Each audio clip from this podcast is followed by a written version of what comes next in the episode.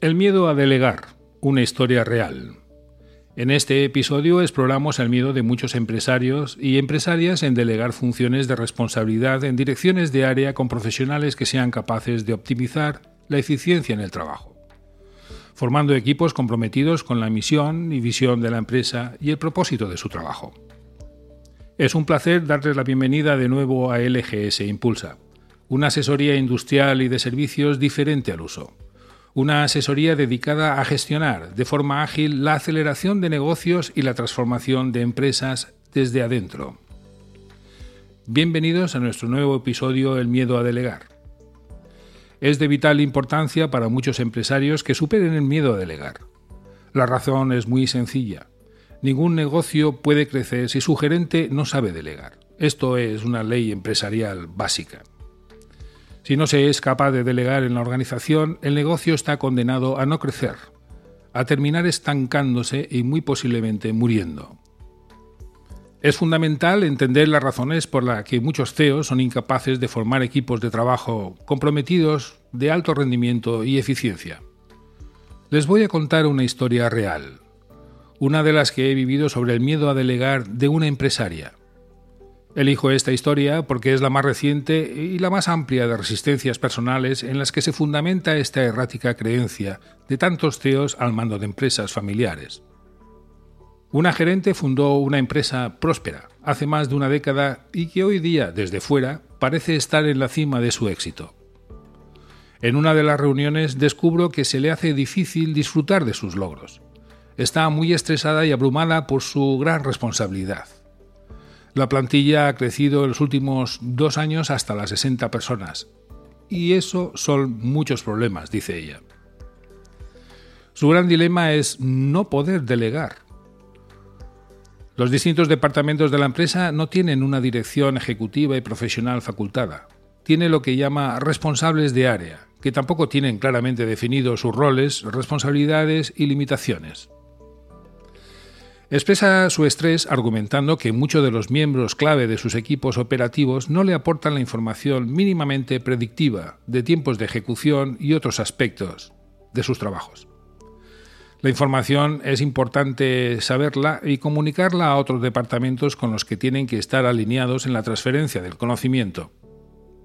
Los comerciales, multicartera en su caso, no venden los productos de mayor interés para la empresa y los clientes son muy especialitos, de difícil acceso y se molestan por poco.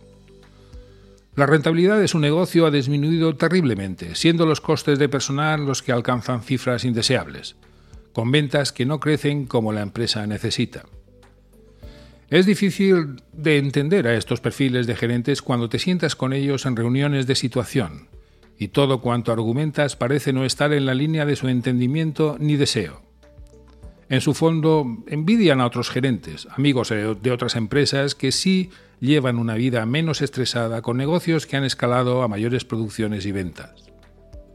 Pero esta empresaria se siente incapaz, porque está atrapada, atrapada en la microgestión y cree firmemente que la empresa es una extensión de sí misma y de su personalidad, en la falsa creencia de que, con toda probabilidad, el director de área que debiera asignar a cada departamento pueda crear un caos en la empresa, cuando el caos ya existe. La estrategia que esta gerente ha adoptado para abordar esta complicada situación se basa en la promoción de la inteligencia emocional entre sus empleados esta estrategia busca establecer conexiones emocionales y relacionales entre los miembros de todos los equipos, intentando crear ambientes de trabajo positivos. Se fomentan celebraciones por cualquier motivo, con la intención de contrarrestar la sensación de socavación, infravaloración en las tareas y la falta de claridad en las prioridades que experimentan los empleados. Todo esto se hace con el objetivo de mantener el interés de los empleados en seguir formando parte de la empresa. Sin embargo, es importante señalar que esta aproximación, basada en la inteligencia emocional, no le está aportando el efecto deseado.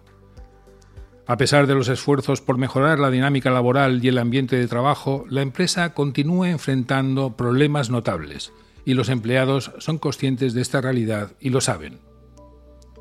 Este enfoque es erróneo por varias razones. En primer lugar, aunque la promoción de la inteligencia emocional y la creación de un ambiente laboral positivo son aspectos importantes de la gestión de equipos, no pueden resolver los problemas fundamentales que afectan a la empresa. La falta de delegación efectiva, la ausencia de roles y responsabilidades claros, además de la falta de dirección ejecutiva en los departamentos, son cuestiones que deben abordarse de manera más directa y estructural, para que los colaboradores se sientan mm, comprometidos. En segundo lugar, la sobrecompensación a través de celebraciones y la atención a aspectos emocionales no van a ser suficientes para satisfacer las necesidades de los empleados. Es importante que los trabajadores se sientan valorados y reconocidos en sus roles y tareas, pero esto debe ir acompañado de un entorno en el que puedan desempeñar sus funciones de manera efectiva y productiva. En resumen, si la promoción de la inteligencia emocional y la mejora del ambiente de trabajo son aspectos positivos de la gestión, no pueden sustituir la necesidad fundamental de abordar los problemas estructurales y de gestión a la que se enfrenta la empresa. Es absolutamente crucial que se establezcan roles claros, responsabilidades definidas y una dirección ejecutiva competente para lograr un crecimiento sostenible. Aunque la mayoría estemos de acuerdo en que delegar es de vital importancia para el éxito de la empresa, muchos, como esta empresaria, todavía microgestionan de tal forma que continúan controlando la mayoría de los aspectos del negocio. Sus negocios crecieron con fuerza en sus inicios y ahora se estancan y crecen con ineficiencias, manteniendo plantillas desmesuradas frente a una facturación que no crece. El resultado es un altísimo coste empresarial con clientes insatisfechos. Después de horas de conversación, identifico tres falsas creencias que alimentan su miedo a delegar. La primera es, nadie sabe hacer las cosas mejor que yo en esta empresa. Esta creencia es limitante y es común entre quienes temen delegar. La verdad es que al confiar con otros se pueden descubrir talentos y habilidades ocultas en el equipo que pueden impulsar el negocio. La segunda es, en este negocio es imprescindible que las cosas se hagan como digo yo. Aunque la visión del líder es crucial, permitir cierta flexibilidad y creatividad en la ejecución puede llevar a soluciones innovadoras y mejoras muy significativas. La tercera es, ¿qué dirá la gente si delego? ¿Tenderán a rebajarme? El miedo al juicio de los demás puede ser paralizante. Sin embargo, delegar no es un signo de debilidad, sino un signo de liderazgo inteligente. Según Janet Hodder, coach de negocios que desarrolla su trabajo en la London Business School, asevera que el personal microgestionado deja de pensar por sí mismo, y sin un aporte imaginativo, la empresa se ve privada de ideas innovadoras y se estancará. En segundo lugar, si además esos ejecutivos se sienten con necesidad de aplicar inteligencia práctica y emocional, sin mucho sentido, acabarán sobrecargados, estresados y, por supuesto, sin tiempo para diseñar las verdaderas estrategias de su negocio, porque tampoco suelen ser analíticos. Parece que estos perfiles de CEO admiten mejor retener el trabajo donde hay elogios y reconocimiento. Esa inseguridad hace que esos CEOs sean impulsivos en sus decisiones y poco analíticos. Esta historia además ejemplifica los costes reales de no delegar adecuadamente, cuando un líder se accede al control total de la empresa y sus miembros sufren. Algunas señales que indican que un gerente no está delegando de manera efectiva son la sobrecarga de trabajo. Un gerente abrumado es una señal de que la delegación es insuficiente. Un equipo desmotivado. Retrasos de en proyectos. El micromanagement la falta de desarrollo del equipo. Sin delegación los miembros del equipo no crecen en sus roles. Falta de creatividad e innovación. Un equipo que no toma decisiones no genera nuevas ideas de procesos, productos, ni mejores servicios al cliente. Una comunicación deficiente. La falta de delegación da lugar a una comunicación confusa. Desbalance en la carga de trabajo. Una distribución desigual de tareas puede causar problemas entre la plantilla. Errores y problemas recurrentes. La supervisión inadecuada conduce a errores constantes y las discusiones se enfrentan en la plantilla. Falta de tiempo para la planificación estratégica. Un líder ocupado en tareas operativas no puede centrarse en lo principal de su gestión, que es la estrategia a corto, medio y largo plazo. Bueno, pues esta no es una historia para nada excepcional. Lamentablemente se repite con frecuencia. Afortunadamente el miedo a delegar puede superarse. Delegar eficazmente es un proceso transformacional que comienza con el líder. Es esencial cambiar la mentalidad sobre el negocio y aprender a gestionarlo de manera analítica. Esto significa hacerse preguntas clave, ser capaz de analizar datos y perspectivas para tomar decisiones informadas. Además, existen competencias morales que desempeñan un papel crucial en la delegación efectiva. El primero sería la justicia dar a cada uno lo que le corresponde y evitar que los colaboradores se, sientan minusvalorados. El respeto. Reconocer la dignidad humana de cada persona en el equipo.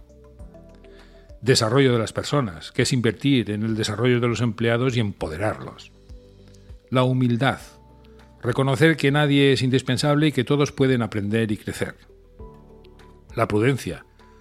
Tomar decisiones equilibradas y saber cuándo delegar y a quién delegar. La fortaleza.